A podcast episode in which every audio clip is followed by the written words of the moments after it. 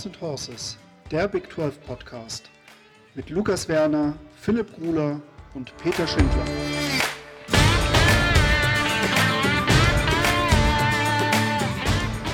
Eine neue Woche, eine neue Folge Horns and Horses. Wir sind zurück nach dieser doch wieder spannenden Woche. Mit wir, manchmal natürlich nicht nur mich, sondern auch meinen lieben Co-Host, den lieben Philipp. Guten Abend, Philipp. Ja, Lukas.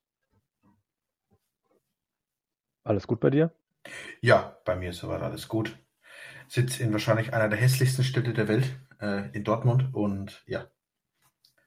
Nehme ja, heute mit dir schön entspannt diese Folge auf. Ja, dann hoffe ich, dass es ein bisschen schöner macht, damit wir hier über die ja, natürlich. Kein Wochenende reden. Weißt du, wenn ich mit dir Zeit verbringen kann, dann geht für mich die Sonne auf. Ja, das kann ich ja nur zurückgeben, Lukas. Aber Thema Sonne aufgegangen. Äh, lass uns doch gleich in die Woche reinstarten und über die erste, die erste Begegnung reden. Und zwar waren äh, die Oklahoma Sooners zu Gast in Morgantown. Und Philipp, nehmen uns doch mal mit. Was ist alles vorgefallen?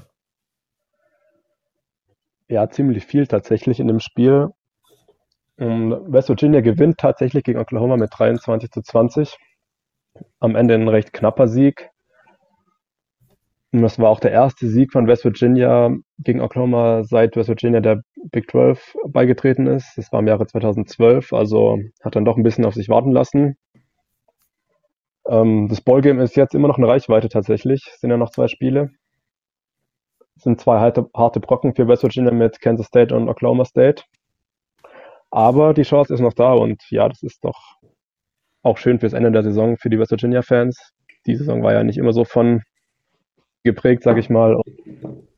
Auf der anderen Seite Oklahoma endgültig am Championship Game eliminiert, wobei ich glaube, von uns hat keiner mehr damit gerechnet, dass die da irgendwie in die Contention eingreifen können. Dazu waren sie einfach zu schlecht diese Saison. Aber Virginia hat jetzt nochmal den Deckel drauf gemacht. Insgesamt, es war irgendwie ein komisches Spiel. Also JT Daniels war wieder echt schwach. 7 von 12 Pässen nur angebracht mit Interception und einem Quarterback-Rating von 19,2. Also wirklich übel. Die Interception war die siebte von ihm in den letzten fünf Spielen. Das trifft eigentlich ziemlich gut. Anfang der Saison hat er ja noch einen recht soliden Eindruck gemacht und der Offense von West Virginia echt Upside gegeben, aber mittlerweile muss man echt anerkennen, ist es einfach nichts mehr. Und es hat dann auch Neil Brown endlich mal erkannt und hat dann Garrett Green reingeschmissen. Und der hat eine Performance abgeliefert, ist ja auch Big 12 Offensive Player of the Week geworden. Wahnsinns gespielt. Ähm, zwei Rushing Touchdowns hat er gemacht, ein Passing Touchdown auf Bryce Bot Wheaton, so ein Back Shoulder Fade. Sah wirklich heiß aus, der Mann. Am Ende auch mit 119 Rushing Yards. Damit kam Oklahoma gar nicht klar mit dieser Runability von ihm. Man muss auch sagen, Oklahoma zur Halbzeit noch in Ordnung gewesen. Da war man ja 12-6 vorne. Das war auch crazy, wie geändert ist die Halbzeit. Nach einem Touchdown von West Virginia lässt der Snapper von West Virginia den Ball fallen und Kicker Casey Legg nimmt ihn dann auf und wird dann getackelt und hat nach dem Spiel gesagt, es war sein einziger Hit, den er je einstecken musste als Footballspieler. Hat dann natürlich gefummelt. Das wurde zurückgetragen zum Touchdown. In dem Fall war Oklahoma dann 12-6 vorne. Aber nach der Halbzeit ging da nicht mehr so viel bei Oklahoma. Im vierten Quarter waren sie komplett ohne Score und auch im dritten Quarter war das alles andere als eine gute offensive Leistung ähm, des Sooners. Erwähnen muss man vielleicht den Running Back Cray mit 211 Rushing Yards, schon sehr stabil und zwei Touchdowns. Hat damit die 1000 Yards geknackt, 1113 jetzt. Ist wahrscheinlich so der Spieler, der am meisten auffällt in der Saison für die Sooners, wo mir auch am besten gefällt. Ansonsten war die Offense echt schlecht ähm, im Spiel, wie in der gesamten Saison eigentlich auch. Dylan Gabriel wieder ohne Passing Touchdown, auch eine Quarterback Rating von 20,7, also auch nicht viel besser als Teddy Daniels. Eine crazy Deadline von OU fand ich, ähm, die Third Down Conversion Rate, also das war 1 von 11. Das ist schon echt wahnsinnig schlecht. Bei West Virginia fällt auf, man war wieder aggressiv bei Fourth Downs. Finde ich ganz cool, dass Neil Brown dafür echt öfter mal geht jetzt. Ähm, hat vier converted von fünf, was am Ende so auch ein bisschen der Ausschlag war, dass das Spiel zugunsten der Mountaineers gekippt ist. Ein Blick vielleicht noch auf die Time of Possession. West Virginia mit 37 Minuten Ballbesitz. Oklahoma nur mit 23. Also das ist auch echt krass. Da war die Defense von Oklahoma echt lang auf dem Feld. Ja, genau, vielleicht nochmal das ein bisschen zum Spielverlauf, ähm, wie das Spiel so geendet ist. Oklahoma hat es eigentlich ganz gut gemacht, dann noch gegen Ende der Partie, war noch sechs Minuten auf der Uhr und man hat einen Field Goal im Versuch mit 46 Yards. Hat Sex Schmidt dann verschossen, das Field Goal und West Virginia übernahm dann an der eigenen 29 und lief das Feld echt richtig gut runter. Also Garrett Green hat es super gemacht äh, mit einem Force Down Conversion. Einmal auf ähm, Caden Braver, einmal auf Bryce Ford Wheaton und dann Big Time Run von Green zur Oklahoma 34 Yard Line und ähm, ja, dann war es eben Casey Leck, der mit seinem rechten Bein, mit seinem Leck, das Wort muss ich ja mitnehmen, den Sieg besorgt für die, für die Mountaineers. Der tat weh, der tat echt weh. Der tat weh. Aber das war natürlich das Zitat auch vom, ähm, vom Kommentator auf, auf Fox, also das äh, kann man dann Lex, doch. Lex Right Leg, ja, ja. Äh, kann man dann schon mal mitnehmen an der Stelle. Ähm, und so gewinnt West Virginia das Spiel. Ausschlaggebend war ohne Wenn und Aber die Leistung von Garrett Green. Der hat sich das Ganze echt verdient. Ich habe es auch die Tage mal auf Twitter geschrieben. Ähm, als Jared Diggy da war, musste er ein ganzes Jahr hinter ihm sitzen. Zum, zum Unverständnis von, ich glaube, jedem West Virginia-Fan. Dann kam Tatey Daniels äh, nach Morgantown und Green hätte transfern können. Hat er nicht gemacht, blieb da. Und ja, er sah echt gut aus gegen Oklahoma und hat sich das echt verdient. Saß dann am Ende noch bei den Fans, hat Country Roads gesungen und ja, ein schöner Moment für ihn und für alle West Virginia-Fans, denke ich mal. Ja, zum Spiel, denke ich, gibt es nicht mehr so viel zu sagen. Oklahoma Defense war ganz in Ordnung. Zwölf Tackles for Loss hatten sie zu verzeichnen, aber im Endeffekt ging ein echt schwaches West Virginia Team in der Saison, musste eigentlich auch als Oklahoma gewinnen. Ich weiß jetzt nicht, ob man Oklahoma als schlechtestes Big 12 Team mittlerweile sehen kann, aber sie sind auch nicht so viel besser als West Virginia und Iowa State in meinen Augen. Ich weiß nicht, wie du das siehst, Lukas, aber. Nein, definitiv.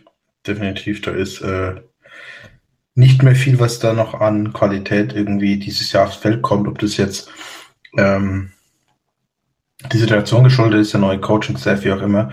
Ich glaube einfach, dass die da eine sehr ähnliche Situation haben wie Texas letztes Jahr ähm, dass da einfach in der Offseason sehr viel umgebaut werden muss und da mit einer mit neuen Spielern und neuer äh, Culture und wahrscheinlich auch anders angegangen werden kann.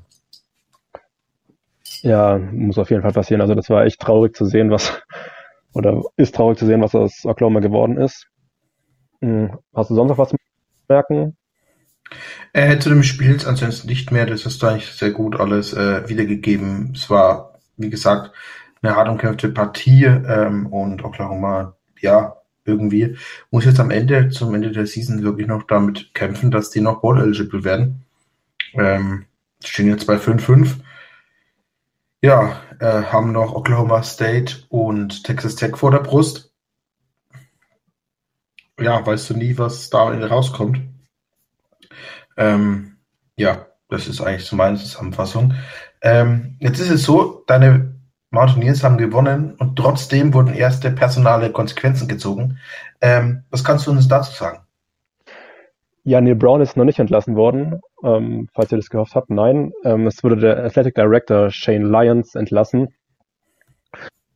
Oft wurde auf Twitter gelesen, dass es ein bisschen komischer Zeitpunkt ist für die Entlassung, weil man hat ja gewonnen am Wochenende nicht nur im Football gegen Oklahoma, sondern auch im Basketball gegen Pitt. Also hat man den Backyard Brawl gewonnen.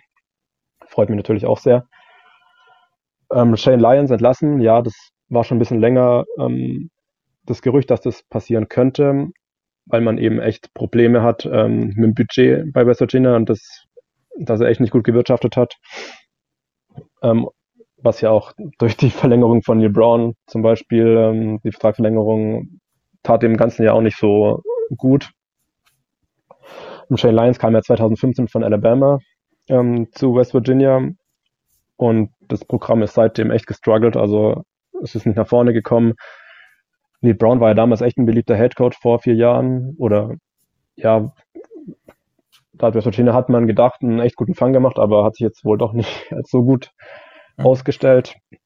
Und ähm, da Chain Lions weg ist, muss man auch sagen, der Stuhl von Neil Brown wackelt mehr denn je. Also er hat ja diese Saison sowieso schon gewackelt, aber jetzt dürfte es wahrscheinlich die Aufgabe des künftigen ADs sein, Daniel Brown, ja, aus Morgantown rauszubitten, was denke ich auch passieren wird. Man will sich ein bisschen Zeit nehmen, wurde verlautet aus Morgantown, drei bis vier Wochen, dann soll ein neuer AD vorgestellt werden. Man hat derzeit einen Interim AD mit Rob Alsop, der ein bisschen aus der Politik kommt, der auch den Gouverneur von West Virginia zugearbeitet hat. Klar, seine Aufgabe ist es jetzt nicht das Programm nach vorne zu führen, sondern diesen Übergang eben einzuleiten. Bin ich mal gespannt, wer da jetzt kommt. Also es gibt auch noch keine Kandidaten so wirklich. Man hört fast gar nichts. Bin da echt gespannt. Hm, Lukas, wie siehst du das von außen jetzt als neutraler Beobachter des Ganzen? Ja, in der ersten Sekunde ist die Entlassung seltsam. In der zweiten Sekunde sage ich dir, das ist der erste Schritt zur Entlassung von Nick Brown. Warum? Da wird jetzt für die nächsten ein, zwei Wochen, ich glaube nicht, ich glaube schon, dass es schneller geht, ein AD gesucht oder wahrscheinlich ist da auch schon jemand im Gespräch und der kriegt dann als erste Aufgabe erstmal einen neuen Head Coach ähm, zu holen, bevor man da eben dem alten AD, wenn man eh, sag ich mal, eher am überlegen ist, den eben mit dem Football Head Coach rauszuschmeißen. Ähm, nur mal die, diese Entscheidung in die Hand zu drücken, mach uns doch einen neuen und guck dann, was dann passiert. Glaube ich, dass es so dieser erste Schritt ist, um äh, Neil Brown aus Morgantown ähm, zu bekommen. Ähm, jetzt nicht, also ähnliche Situation, glaube ich, wie letztes Jahr dann auch äh, bei Texas Tech war. Okay, da wurde nicht der AD entlassen, sondern nur der Coach. Aber das wäre auch so, dass ja das Team eigentlich auf dem Aufwärtstrend war und man dann eben lieber die Reißleine gezogen hat, bevor es noch äh, unverhofft besser wird. Ähm, als dass es noch schlechter werden kann. Das ja. ist so mein Punkt, was ich da denke, was da die Begründung drin ist. Genau, es gab auch schon erste Konsequenzen von Spielern, beziehungsweise von einem Spieler, Mumu Bin Wahab, der Cornerback, von dem habe ich eigentlich ziemlich viel gehalten. Freshman hat decommitted. Hm, ja, ob das jetzt direkt damit in Zusammenhang steht, sei mal dahingestellt. Er hat jetzt nicht so viel Spielzeit gesehen, aber als Freshman hat man das in der Regel ja eh nicht. Kann schon gut sein, dass es eben, ja, dass er fürchtet, dass Neil Brown weggeht oder eben schade, dass er geht. Aber ist man ja gewohnt in Morgantown. Ja, dem, äh, dem, dem auf jeden Fall. Aber wenn du jetzt von decommitted sprichst, dann sprichst du von davon, dass er angekündigt hat, dass er ans Portal geht wahrscheinlich, oder? Genau, genau, ja. Das, genau, er, er das, hat mich jetzt, das hat mich jetzt gerade etwas verwirrt. Genau, er möchte ins Transfer Portal gehen. Okay. Ähm, ja. Das ist ja aktuell noch geschlossen. Es öffnet erst genau. äh, Anfang Dezember offiziell, also nicht wie letztes Jahr, dass du das ganze Jahr über rein konntest, sondern du kannst zwar jetzt per Social Media bekannt geben, dass du da reingehen willst, aber wirklich dich eintragen kannst du erst Anfang Dezember und ich glaube auch die erste, Dezemberwoche wird eine Woche, wo sich die Nachrichten an äh, Transferportalen nur überschlagen und äh, wird spannend zu sehen sein, was da sich dann alles dreht. Ja. Genau, aber ich würde sagen, wir haben jetzt genug über West Virginia und die Konsequenzen und so weiter gesprochen. Gehen wir doch weiter. Lukas, und du hast dir ein bisschen genauer Oklahoma State und Iowa State angeschaut und da hat Iowa State ja im dritten Quarter noch geführt, aber haben sie es dann auch über die Runden gebracht am Ende? Äh, nein, haben sie am Ende nicht. Ähm, und diese Führung war auch eher, ja, war der einzige schöne Drive, den Iowa State an diesem Tag zusammenbekommen hat. Insgesamt endet die Partie 14 zu 20. Ähm, und ja, also fangen wir erst beim Oklahoma State Offense an. Äh, Gunnar Gandhi, sein erster Start, also der Sohn von äh, dem Head Coach Oklahoma State Cowboys, bekommt seinen ersten Start. Der Freshman von letzter Woche wurde wieder gebencht. Ähm, Gunnar Gandhi hat am Ende eine Setline von fünf Pässen angekommen bei zwölf Versuchen, 103 Yards, ein Touchdown. Und dazu ähm, wurde er fünfmal gesackt. Jetzt kann man sagen, 103 Yards, okay. Äh, wenn man jetzt noch weiß, dass ein Pass davon ein 83 Yard Pass war, bleiben da äh, vier von elf für äh, schöne 40 Yards übrig. Also das ist genau das, was du nicht haben möchtest von deinem Quarterback. Demzufolge wurde er dann auch gebencht und es wurde im, im dritten Quarter, nachdem er jetzt eine zweite Interception geworfen hat, und es wurde eben äh, Spencer Sanders, der ja eigentlich verletzt ist an der Schulter, ins Spiel geworfen, der dann nochmal sich aufgebäumt hat und versucht hat, nochmal einen Drive äh, ja, auf die Beine zu stellen, das am Ende dann auch erfolgreich Man konnte dann eben äh, das Spiel kurz vor Schluss, also kurz vor Schluss, äh, in dem Fall bei äh, neun Minuten Restzeit im vierten Quarter dann nochmal drehen und konnte am Ende dann auch noch ein Field Goal draufsetzen, sodass das Spiel dann eben ähm, 20 zu 14 ausgegangen ist. Was die ansonstige offensive Leistung, also Spencer Sanders am Ende auch 9 von 13, 84 Yards, ein Touchdown. Ähm, das sind dann insgesamt über die zwei Quarterbacks 187 Yards Passing. Dazu kam von den Running Backs, äh, oder sagen wir von denen, die gerusht sind, 57 überragende Yards. Also äh, ich habe schon viel gesehen. Äh, Leader war Dominic Richardson mit 14 von ein, 14 für 41 Yards. Insgesamt haben sieben verschiedene Leute den Ball in die Hand bekommen, um damit äh, Yards zu erzielen. Ähm, Richardson 41, Durian Jackson hat 8 Yards, Ollie Gordon hat 8 Yards, Spencer Sanders hat 6 Yards, JD Nixon hat 2 Yards, Zach Middleton hat minus 2 Yards und Gunnar Gandhi hat minus 4 Yards. Äh, ihr seht, da wurde viel probiert, aber nichts hat wirklich zu was geführt. Den Ball, den ähm, Gunnar Gandhi eben angebracht, diesen 83 Yarder, hat schon Paul Richardson gefangen, wirklich ein schöner Pass und auch äh, direkt die Antwort auf den ersten ähm, Touchdown von Iowa State in diesem Spiel, den sie machen konnten aufgrund eines sehr, sehr kurzen Felds. Äh, da haben sie nämlich im Spielzug davor den Punt von den äh, Cowboys geblockt, hatten neun Yards zu gehen, haben das dann auch mit einem schönen Pass auf Shane, Sean Shaw, ja, Sean Shaw Jr. Äh, dann eben auch zu Ende gebracht. Ja, insgesamt die Offense von Iowa State auch, äh, ja, jetzt nicht wirklich sich mit Ruhm beklettert. Und der Deckers hat zwar 28 Pässe angebracht bei 42 Versuchen, 274 Yards, ein Touchdown, aber er hat auch drei Interceptions geworfen. Ähm, dazu kommt dann noch ein Fumble von Sean Sean Jr., einem Senior Wide Receiver, und von Dion Sillers, ein Sophomore Running Back. Am Ende Iowa State mit fünf Turnovern. Und ich glaube, das ist auch, das ist ja jetzt nichts, was jetzt diesem Spiel neu war, sondern was sich schon die ganze Saison durchzieht. Und auch da, glaube ich, das große Problem, warum Iowa State diese Saison so steht, mit am Ende jetzt aktuell einem Sieg nur in der Conference, äh, 4 zu 6 overall. Das ist äh, eine sehr, sehr schwache Leistung, die ja dieses Jahr auf das Feld bringen. Ja, nicht das, um was man unbedingt sehen möchte. Ähm, Lichtblick war wie immer bei Iowa State natürlich Xavier Hutchinson. 10 Reception, 106 Yards, ist damit jetzt alleiniger Leader, was die All-Time Receptions bei Iowa State angeht. Äh, ja, schwere Partie, viele Mist äh, Tackles und ähm, dementsprechend wirklich relativ schwierig. So, als kurzen Schreckmoment, weil wieder mal die schöne ESPN-Musik angegangen ist. Oh Gott.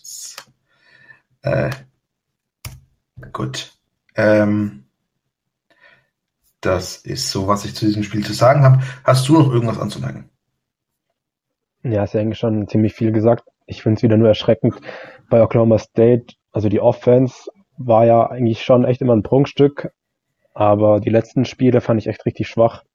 Aber genauso von Iowa ja. State, also ich weiß nicht, hat Iowa State, abgesehen vom Sieg gegen West Virginia, schon mal mehr als 20, 25 Punkte gemacht? Ich bin mir nicht sicher, ehrlich gesagt. Also, das ist schon echt das hart. Das ist etwas, was sich herausfinden lässt. Deshalb redest du jetzt einfach unauffällig weiter und ich schaue das so lange nach. Genau, ähm, Defense von Oklahoma State dagegen wieder mit einer besseren Leistung in meinen Augen. Die Secondary hat ja häufiger mal gestruggelt, aber gegen Iowa State sah es eigentlich recht in Ordnung aus. Du hast ja schon die Turnover angesprochen, was bestimmt der Hauptgrund war, warum ähm, Oklahoma State als Sieger jetzt aus dem Spieler herausgeht. Das wirklich bessere Team weiß ich nicht, ob sie es waren. Also schwierig, war ein Spiel auf Augenhöhe in meinen Augen. Hätte genauso gut andersrum ausgehen können, wenn man die Turnover schaut. Ja. Und du bist bestimmt schon fündig geworden. Ich bin fündig geworden, ja. Also äh, sie haben die Saison 24 Punkte gegen Bälle aufgelegt bei Niederlage, 21 gegen Texas. Ähm, und ansonsten zweimal sind sie über 30 Punkte gekommen, nämlich einmal beim 42-10 Sieg gegen Southeastern Missouri State und beim 43-10 Sieg gegen Ohio. Also jetzt nicht unbedingt die Spiele, die man zählen lassen kann. Und demzufolge kamen sie die ganze Saison bis, bis auf das Spiel gegen eben deine Mountaineers nie über 25 Punkte. Ja, das ist schon, ist schon ein Zeichen. Also das ist echt kein, kein gutes Statement der Offense in diesem Jahr. Nee, definitiv nicht. Wirklich kein gutes Zeichen und äh, Ich meine, Hunter Decker steht jetzt gerade bei 2600 Yards und äh, 17 Touchdowns, aber er hat eben dazu auch diese Saison schon 13 Interceptions geworfen. Und das ist eben was, was man unter äh, Brock Purdy bei Iowa State nie gesehen hat, diese Turnover-Margin ähm, so groß. Brock Purdy hat auch seine Momente, wo man eher ja, eine Mischung, Mischung zwischen Heisman und äh, äh, ja, ja, guter Punkt. Guter Punkt. Äh, Jared Diggy geschwankt ist. Ähm, ja, durchwachsen und müssen wir nach der Saison nochmal genauer drauf werfen, einen Blick drauf werfen, was wir glauben, was da über die Offseason passieren muss und was da passieren kann und sollte. Ja, absolut, absolut. Gut, dann würde ich sagen, gehen wir zum nächsten Spiel. Und lass uns doch zu dem Spiel gehen, das relativ viele Auswirkungen hat auf das Standing und wer den zweiten, äh, wer einen Platz im Big 12 Championship Game bekommen kann, nämlich äh, die Baylor Bears waren zu Gast bei Kansas State. Es war andersrum. Ähm, die haben in Baylor gespielt, in meinen Augen, oder? Ja, war andersrum, richtig. Richtig. genau, macht wenn, du im Dokument, wenn du im Dokument nicht immer zwischen Versus und Edge wechseln würdest, dann wäre das ja. nicht so verwirrend. ist richtig, ist richtig. Ich nehme es auf meine Kappe, also sorry an der Stelle an alle Zuhörer, Zuhörerinnen. Ähm, genau, Kansas State hat bei den Baylor Bears gespielt und ja, was soll man sagen? Baylor sah da echt kein Land gegen die Wildcats. Freut mich natürlich, weil ich die Kansas State Wildcats vor der Saison echt hochgelobt habe und sie jetzt echt immer noch im, in der Championship Contention drin sind. Also ich sagen, stehen jetzt bei 7 und 3. Sie haben 31-3 gewonnen, falls ich das gerade noch nicht erwähnt habe, bei den Bears. Und was mich besonders freut, ähm, nicht, dass Adrian Martinez verletzt runter musste, nein, sondern dass Will Howard reinkam und echt eine super Leistung abgerufen hat. Also drei Touchdowns, 19 von 27 Pässen angebracht. Zwar nur 196 Yards, aber ich fand, er sah echt gut aus in der Pocket. Also, das haben wir, glaube ich, letzte Woche oder vorletzte Woche schon mal angesprochen mit Will Howard, ähm, dass der, der Offense von den Wildcats echt auch Upside gibt. Also, man muss nicht nur sagen, dass Adrian Martinez eben mit dieser Run-Ability die Offense auf ein anderes Level bringt. Nein, auch Will Howard, finde ich, ähm, gibt der Offense einen ganz schönen Schub ähm, in den letzten Wochen. Auf der anderen Seite Blake Shapen, ja, das sah wieder gar nicht gut aus. Ich glaube, wir wiederholen uns da, aber wenn er unter Druck steht, ist er einfach kein guter Quarterback. Zwei Interceptions geworfen, 22 von 38 Pässen angebracht, knapp die 200 Yards ähm, überworfen, aber was auch mit den Receivern gemacht hat. Ähm, erwähnenswert vielleicht noch Hughes Vaughn mal wieder mit einem echt guten Spiel. Ein weiteres 100-Yard-Game für den Mann. 106 Yards, zwar kein Rushing-Touchdown, aber ein Receiving-Touchdown. Ähm, hat jetzt Back-to-Back -back 1000 Yard Seasons ähm, im Rushing erreicht für die, für die Wildcats. Aber ich glaube, er war nicht die Hauptattraktion in der Offense an, an dem Samstag, sondern ähm, Tight End Wide Receiver Ben Sinnott. Ähm, ich glaube, er ist als Tight End gelistet, der Sophomore hat zwei Touchdowns gefangen, 89 Yards. Und der eine war echt im, war das Triple Coverage oder Double Coverage auf jeden Fall. Der erste Touchdown, den Will Howard da geworfen hat. Also das war auch echt ein guter Catch, hat mir sehr gut gefallen.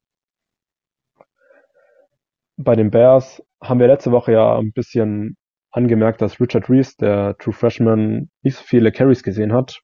Ich glaube sogar nur zwei oder sowas letzte Woche, ich weiß nicht mehr genau. Mhm. Aber das sah jetzt am Samstag wieder anders aus. Neun Carries für 54 Yards. War damit deutlich der beste Running Back ähm, im Room von Baylor. Aber die Offense war echt, echt schwach.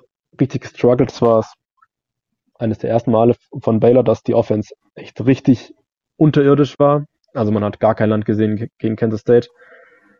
Und es wird nicht einfacher für die Bears. Nächste Woche kommt TCU ähm, da kommen wir ja später auf die noch zu sprechen. Ähm, und ist durch die Niederlage ist Baylor jetzt wahrscheinlich auch schon raus ins Championship Game, ähnlich wie Oklahoma. Man steht jetzt bei 6 und 4, 4-3 in der Conference. Das Ballgame hatten wir ja letzte Woche schon erreicht.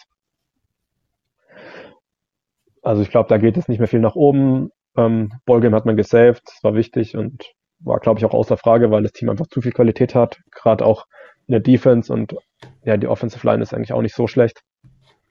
An dem Tag war man aber echt chancenlos gegen Kansas State, die jetzt bei 7 und 3 stehen. Und ja, ich bin mal gespannt, ob sie ins Championship Game kommen. Was denkst du, Lukas? Schaffen sie es?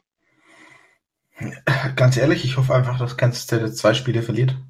Ähm, und da, deshalb fand ich vorhin so gut, also ich, deshalb hoffe ich so sehr, dass West Virginia noch Bowl eligible wird, weil wenn sie gegen ähm, Kansas State und gegen Oklahoma State noch die zwei Siege holen, wäre ganz gut, wenn das so passieren würde. Dann haben wir nämlich nochmal eine Chance auf die aufs, aufs Bowl Game. Genau, Aber, genau. Ja, so ist es manchmal. Ja gut, hast du noch was zum Spiel anzumerken oder sollen wir? Äh, zum Spiel anzumerken habe ich nichts anzumerken. Äh, bis auf das, dass Baylor wirklich sehr, sehr schwach aussah. Und ich ja noch dachte, das ist das Team, also die, das TCU wahrscheinlich noch ein Bein stellen könnte.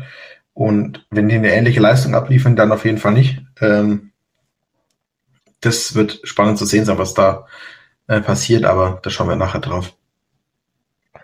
Genau. Apropos TCU, die haben ja gegen deine Longhorns gespielt oder bei deinen Longhorns besser gesagt. Nimm uns doch mal mit.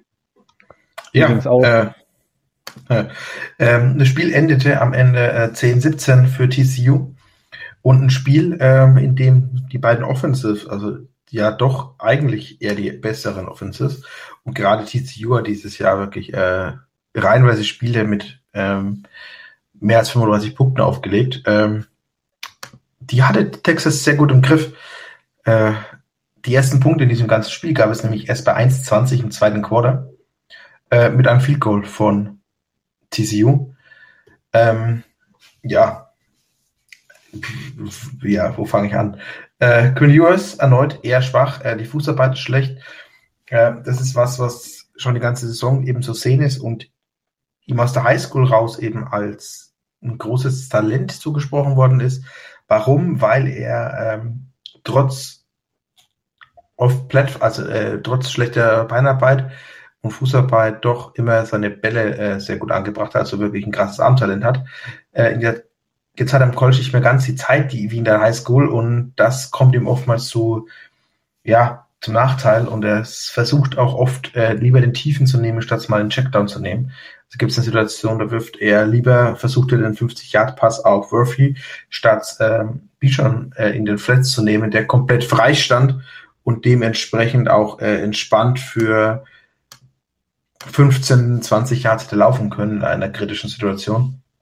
Äh, schade, dass er, das ist auf jeden Fall was, was in der Offseason dran gearbeitet werden muss. Ich bin nicht dafür, dass man ihn jetzt bencht. Ähm, allerdings hätte ich, wenn ich jetzt sage gewesen wäre, zumindest in dem Spiel irgendwann gesagt, okay, wir müssen was anders machen, wir probieren es mit Card. Ähm, ich glaube, dass dieses Risiko hättest du eingehen können. Ja, größerer Punkt, also Quinn am Ende noch mit, ja, mit guten Zahlen, aber annehmbaren Zahlen, äh, 17 für 39, 171 Yards. Ähm, er hatte allerdings hat auch, hat auch nur drei Mitspieler gehabt, die Bälle von ihm gefangen haben, nämlich Whittington, Sanders und Murphy. Also äh, ich habe schon viel gesehen, aber nur drei Passempfänger in einem Spiel ist dann doch eher eine Seltenheit. Äh, viel, aber der viel schwerere Punkt an diesem kompletten Spiel war eben, dass Bijan sehr gut, sehr, sehr, sehr, sehr, sehr, sehr, sehr gut in Schach gehalten wurde. Äh, 29 Yards am Ende, 12 Carries nur, weil er schon oft hinter der Line of Scrimmage getackelt worden ist. Man hat auch versucht, eben mit ähm, Roshan irgendwie was zu machen, auch nur 5 Yards äh, für 14, äh, 5 Carries für 14 Yards. Am Ende 28 Yards Carrying äh, ist natürlich gravierend und un unterirdisch schlecht darf ein Team wie Texas nicht passieren, vor allem ein Team, das die Woche davor noch über 250 Yards fast gerusht ist und jetzt diese Saison, dieses Spiel gerade mal 28 Yards als Team. Äh, krass. Also ja, sogar 34, wenn man die 6 rausrechnet. Ich wusste, ich habe es irgendwo gemacht. Ähm, schwierig. Schwierig. Äh, gehen wir jetzt auf die, schnell auf die Offense-Seite bei TCU die war jetzt auch nicht wirklich von hm, viel besser. Max Duggan am Ende 19 Pässe angekommen von 29 Versuchen, 125 Yards, ein Touchdown. Er trifft aber elf verschiedene Spieler. Also elf äh, verschiedene Spieler haben da den Pass von ihm gefangen. Und wahrscheinlich der Spieler, der am Ende für den Sieg am wichtigsten war, äh, Kendrick Miller, 21 Carries, 138 Yards. 6,5 äh, Yards per Carry. Wenn man jetzt natürlich hergeht und seine 75 Yards Touchdown im dritten Quarter rausrechnet, dann kommt man noch auf schlanke 63 Yards und 3 Yards per Carry.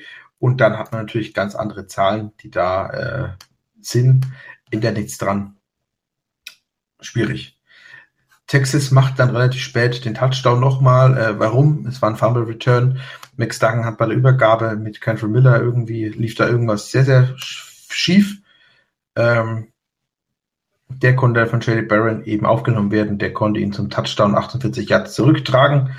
Dann hat man den äh, Onside noch versucht, beziehungsweise hat auch versucht, ähm, das Spiel relativ schnell zu beenden von Texas. Man hatte nämlich noch vier Minuten auf der Uhr, hatte allerdings nur noch ein Timeout und das war leider nicht so. Äh, TCU konnte da den Ball nochmal in den letzten Minuten relativ gut bewegen, konnte somit das Spiel closen und Texas hatte keine Chance mehr an den Ball zu kommen. Ähm, Spieler, der auf Texas Seite rausgestellt werden muss, war äh, Sorrell, Defensive End, Megaspiel, 1,5 Jahr, 6, 3 Tackles for Loss, 11 Tackles.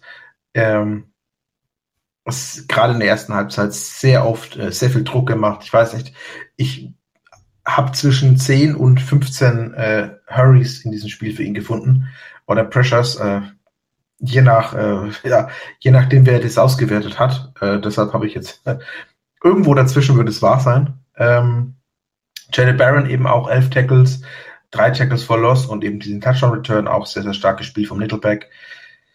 Ja, ähm, TCU macht damit den Einzug ins Big 12 Finale klar. Texas gibt's aus der Hand, äh, aus eigener Kraft da reinzukommen, beziehungsweise selbst darüber zu entscheiden, wann und wie man eben einziehen kann.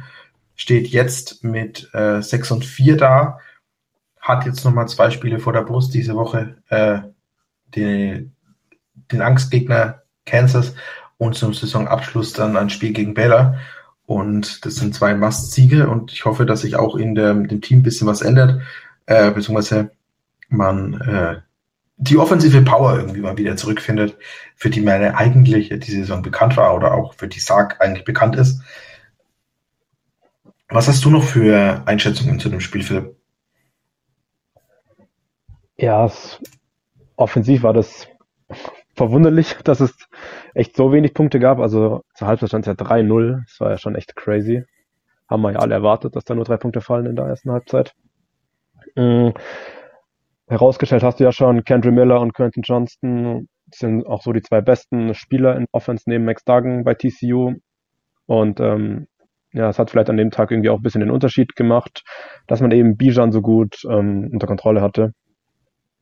Weil ansonsten war das ja, ja relativ ausgeglichen, sage ich mal. Und Jordan Whittington fand ich noch ganz cool anzusehen, so hat, hat mir Spaß gemacht. Die Probleme mit Quinn Ewers ja, ich weiß nicht, rausnehmen. Als Texas-Fan verstehe ich, dass man sich's gewünscht hätte, gerade auch weil die Completion Percentage echt nicht gut war für ihn an dem Tag und er nicht so gut aussah wie schon in anderen Spielen ähm, in dieser Saison. Aber er ist halt auch noch jung und ich glaube, von Texas erwartet keiner, dass die, oder hat keiner erwartet, dass die jetzt da um die Big 12 Krone mitspielen. Außer die Die Hard Fans vielleicht, aber Nein, äh, die, die, am, die am wenigsten. ich habe es letzte Woche schon gesagt, die realistische Einschätzung für dieses Spiel war, äh, für diese Season war was zwischen ähm, 7 und 5 und 9 und 3 als Maximum. Und ja, 9 und 3 würde jetzt nichts mehr, aber äh, 8 und 4 wäre ich super fein damit. Ähm, man muss, darf nicht vergessen, es waren 5-7-Partie letztes Jahr, äh, Team letztes Jahr. Man hat 38 neue Scholarship-Spieler. Quinn Ewers ist eigentlich ein fucking true so äh, Freshman. Es, man darf keine Sprünge erwarten. Klar, es ist ärgerlich und es darf so nicht passieren und auch in dieser Form, aber trotzdem äh, schwierig. Also muss man schon ein bisschen den Ball auf dem Boden behalten und muss sich auch klar, klar machen, woher das Team kommt und was die realistischen Erwartungen vor der Saison waren. Nur weil da Spiele dabei waren, nur weil man Oklahoma 49-0 aus dem Stadion gefickt hat, gegen Alabama sehr, sehr gut aussah und fast die Chance zum Sieg hatte, heißt es nicht, dass es jede Woche so ist oder dass man äh, deshalb schon wieder zurück sein sollte, äh, was ja auch keiner mit halbwegs Verstand die Saison behauptet hat, beziehungsweise irgendjemand, der sich wirklich mit dem Team beschäftigt hat und nicht nur äh, einmal die Woche College Football schaut.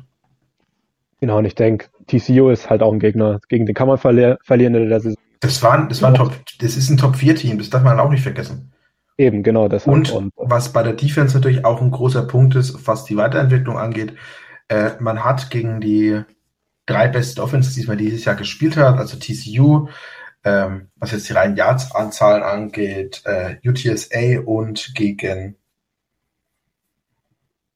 ich weiß gar nicht, was das dritte Team war, aber man hat alle deutlich unter ihrem normalen ähm, Points per Game Schnitt gehalten. Also und TCU hat diese Saison Points per Game Schnitt von knapp 30 und sie haben gegen Texas gerade mal 17 erzielt. Äh, das gehört auch zur Wahrheit mit dazu und was diese Offense Defense dieses Jahr gebracht hat und für einen Schritt nach vorne gemacht hat. Wenn die Offense jetzt noch klickt, äh, dann können wir nächstes Jahr darüber reden, ob Texas vielleicht Chancen aufs Big 12 Championship Game hat. Ja, fair. Gut, dann lass uns doch über zwei Teams reden, die eher keine Chancen auf Big 12 Championship Game noch haben. Äh, und zwar reden, lass uns über Kansas at Texas Tech reden. Genau. Kansas ist ja letzte Woche Bowl eligible gegangen. Mit dem sechsten Sieg in diesem Jahr. An dem Wochenende jetzt ging es gegen Texas Tech und gegen die echt gute Offense. Und ja, die haben ihren Namen wieder alle Ehre gemacht, haben 43 Punkte aufs Board gebracht, die Red Raiders. Das immerhin 28. Und es hat Tyler Schuck ja gestartet für die Red Raiders. Der sah ganz gut aus eigentlich. Also 246 Yards, ein Touchdown. Dazu ein Rushing Touchdown noch ähm, echt gut. Bei den Jayhawks muss man herausstellen, Devin Neal, der Running Back, 190 Yards, leider kein Touchdown, aber ein richtig langer Touch, äh, Run von ihm, 63 Yards war der weit. Also der Mann gefällt mir echt gut und ist ja, kommt ja auch aus Lawrence, meine ich. Ja, ja. Genau. Ist zwei, zwei Meilen vor ähm, Stadion aufgewachsen. Genau, genau. Und das, das macht das Ganze doch echt sympathisch. Also freut mich echt für ihn, dass er da jetzt wieder so ein gutes Spiel aufs, aufs Brett gebracht hat. Ähm, Quarterback Jason Bean mit drei Touchdowns. Ja, sah auch in Ordnung aus. Man hat, spielt ja weiterhin ohne Jalen Daniels. Mm, auf Receiver bei Kansas hat mir wieder Lawrence Arnold ganz gut gefallen. Ist ja so ein bisschen kleinerer, flinker Receiver. Hat die 100 Yards geknackt in dem Spiel bei vier Receptions und die eine war echt richtig lang. Also man glaubt ein 60 Yard Pass auf ihn.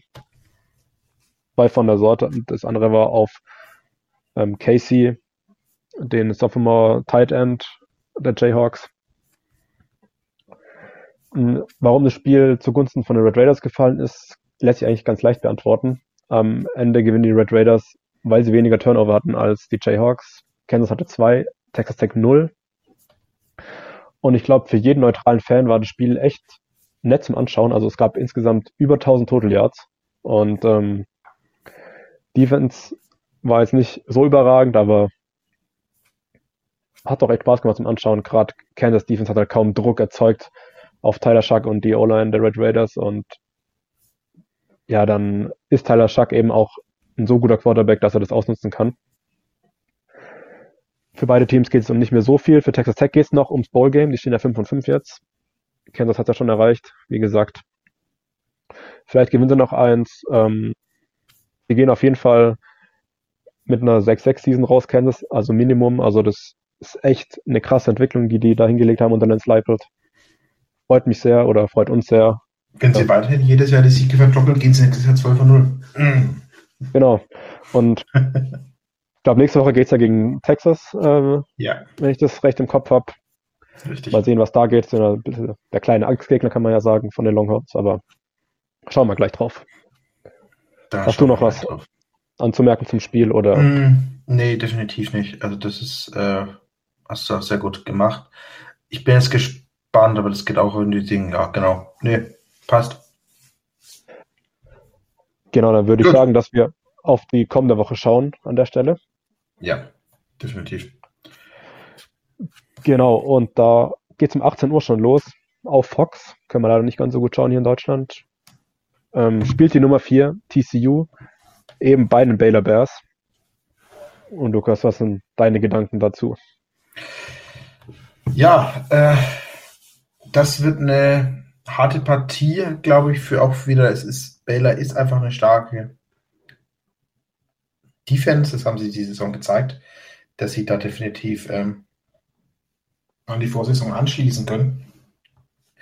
Ich bin gespannt. Also es war so das letzte Mal, dass TCU, nein, dass ein Team in der Big 12 10 und 0 gestartet ist, äh, wurde diese Serie durch Baylor beendet.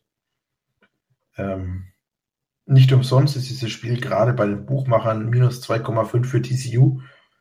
Und wenn wir unseren liebsten Graphic Designer äh, Parker Fleming von Stats of 4 rausholen, hat er diese Partie bei 30,83 für TCU und 29,47 für Baylor.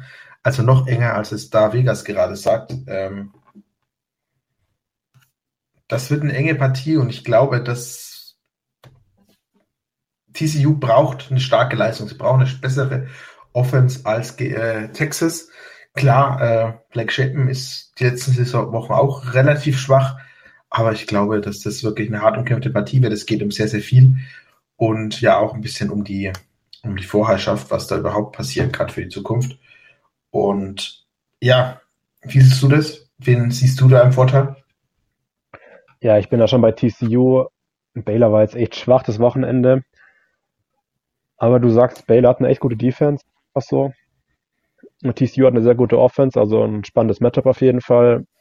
Aber Baylor muss mit der Offense einfach ein bisschen absteppen. Also du hast ja auch schon gerade gesagt, dass Blake Shapen einfach echt schwach aussah die letzten Wochen. So kannst du gegen TCU auf jeden Fall nicht auftreten. Aber ich glaube, wir werden da eine Reaktion sehen von den Bears und ähm, ja, ein schönes Spiel zum Abendessen. Also kann man sich auf jeden Fall mal geben, wenn man die Möglichkeit hat. Definitiv, definitiv. Und äh, da ich dieses Wochenende mal ausnahmsweise frei habe, glaube ich, dass ich dieses Spiel auch mir auf jeden Fall mal live anschauen kann und nicht nur danach im Real Life oder in der Zusammenfassung. Aber lass uns doch weitergehen. Lass uns doch weitergehen zu dem Spiel, das um 20 Uhr startet, auf äh, Big 12 Plus, also auf ESPN Plus, ähm, um ESPN Player bei uns schön zu übertragen. Und zwar sind die Kansas State Wildcats zu Gast bei den West Virginia Mountaineers.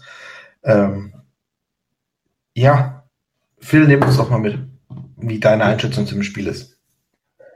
Ja, also die Buchmacher haben ja Kansas State mit 7,5 Punkten favorisiert bei dem Spiel. Ich denke, es ist sogar fair. Kansas State ist echt ein gutes Team, stehen wir 7 und 3. Aber nicht zu vergessen, die spielen in West Virginia, in Morgantown. Das ist nie angenehm. Und West Virginia kommt von einem echt guten Win jetzt am Wochenende. Und ich habe es schon mal vor ein paar Wochen gesagt, daheim ist West Virginia nicht schlecht die Saison. Auswärts struggelt man extrem, aber daheim war man echt immer gut. Man hat Baylor geschlagen, man hat Oklahoma jetzt geschlagen. Ähm, und ich bin gespannt, was auf Quarterback passiert. Ich hatte es auf Twitter kurz mit ähm, Justin, dem Freund auch vom Pod hier, ähm, mhm.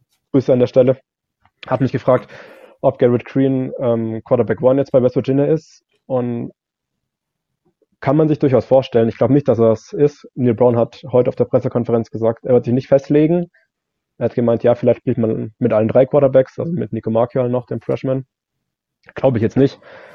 Ähm, aber er hat gesagt, dass eben Garrett Green mehr Spielzeit verdient hat und ich glaube, wir werden ihn auch mehr sehen, weil JT Dennis eben so struggelt. Ich kann mir vorstellen, dass er mit JT reingeht und wenn es dann im ersten Drive oder im zweiten Drive nicht läuft, dann sitzt er wieder auf der Bank und Garrett kommt rein der eben diese Runability auch die Kansas State Defense so ein bisschen ähm, ja, verletzen kann, glaube ich. Das hat man gegen Oklahoma auch schon gesehen. Kansas State hat ja eine der besseren Defenses dieses Jahr und eine spannende Offense. Da bin ich gespannt, wie es mit Adrian Martinez aussieht.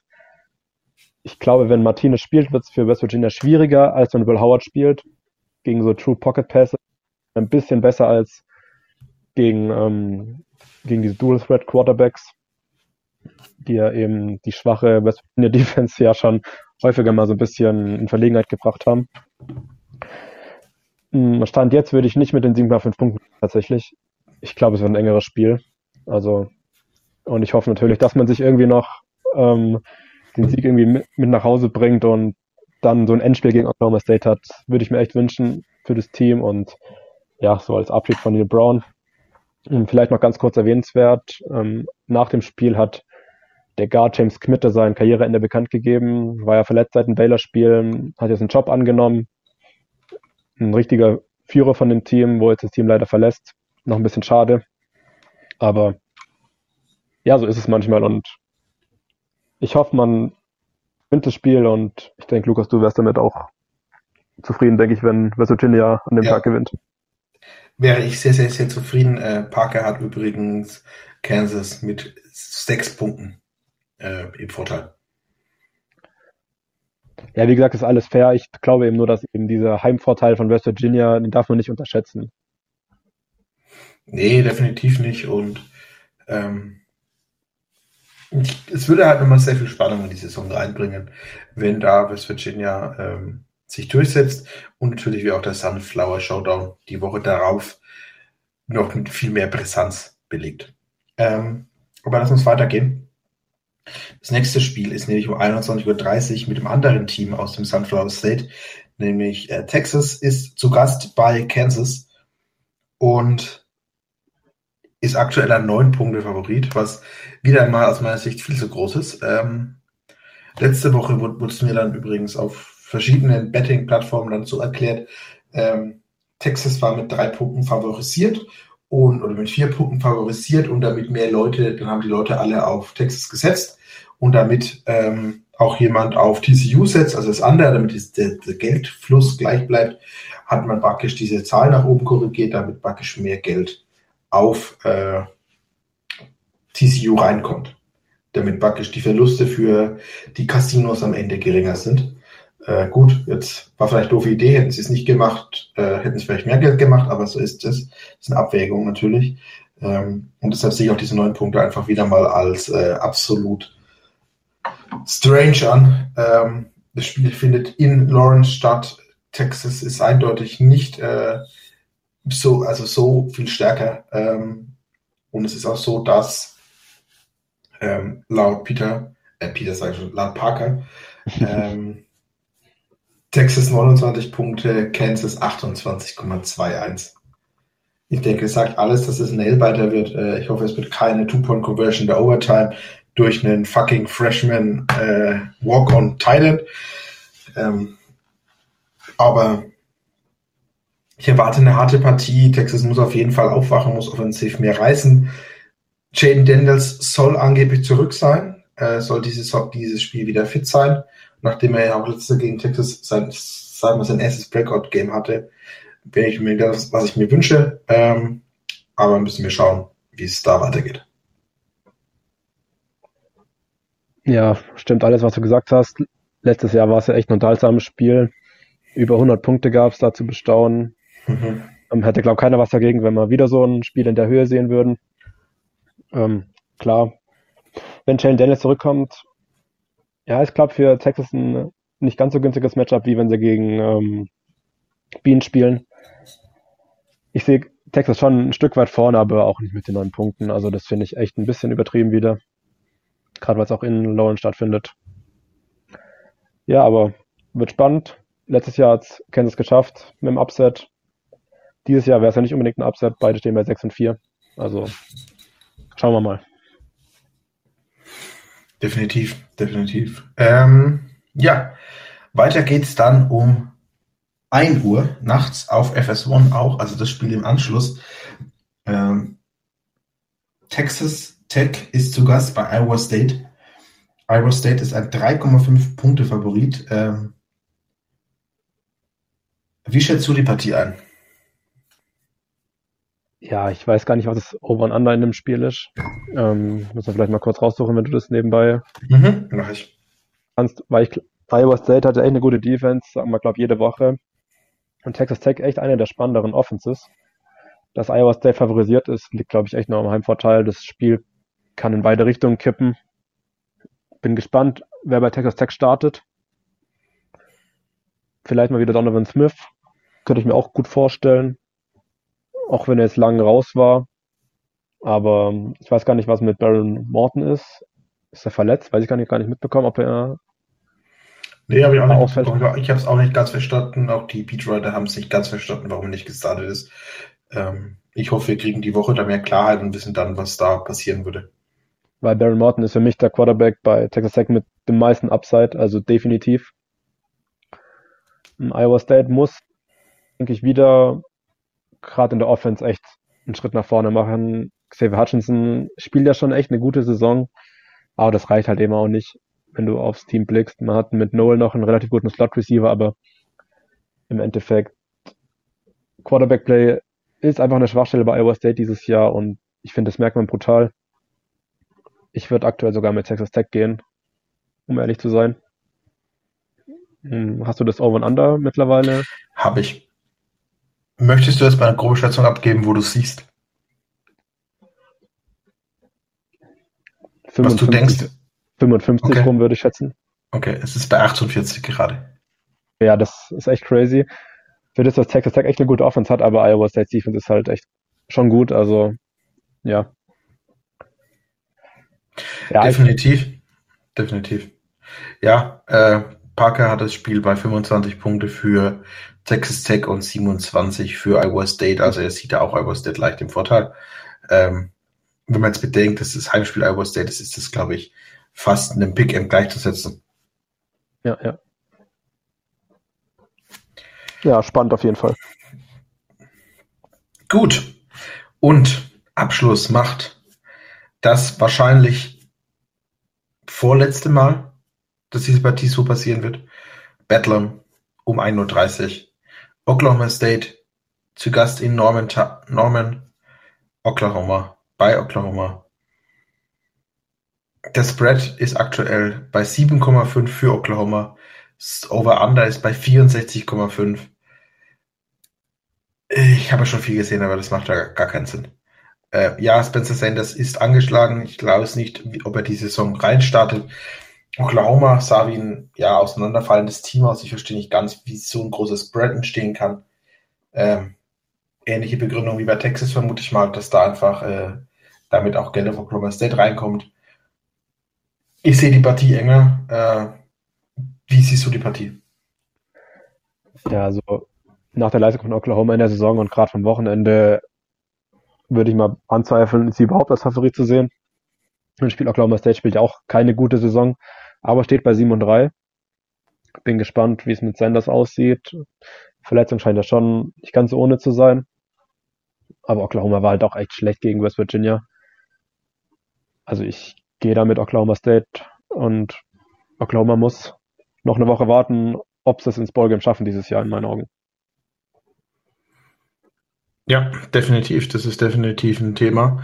Ähm, ich hoffe, also ich glaube einfach, dass ich sehe in dem, der Partie, ich weiß nicht warum, irgendwie habe ich das Gefühl, dass Gandhi äh, Oklahoma jetzt auf dem Weg nach draußen noch so viel mitgeben möchte an schlechten Gefühlen wie möglich und glaube, dass deshalb, dass sich wirklich äh, Oklahoma State am Ende durchsetzen wird und muss dann gegen Texas Tech im Grunde äh, um die Ball Eligibility spielen stelle ich mir spannend vor. Kann ich mir wirklich spannend vorstellen, wer dann äh, am Ende raus, da noch rauskommt ähm, und am Ende da noch den, den Ball klar macht. Ja, vor allem, wenn du überlegst, wenn, sagen wir mal, Texas Tech verliert es bei Iowa State und Oklahoma verliert gegen Oklahoma State, dann haben wir echt ein Endspiel, wo beide 5 und 6 stehen und wirklich um dieses Bowl-Game da an dem Abend dann spielen. Also das würde ich sehr gerne sehen, tatsächlich, dass das so passiert. Ja. Ohne jetzt hier gegen die Oklahoma-Fans schießen zu wollen oder so, keinesfalls, aber wäre auch für neutralen Zuschauer, glaube ich, ganz interessant. Definitiv, definitiv. Wäre äh, wirklich spannend und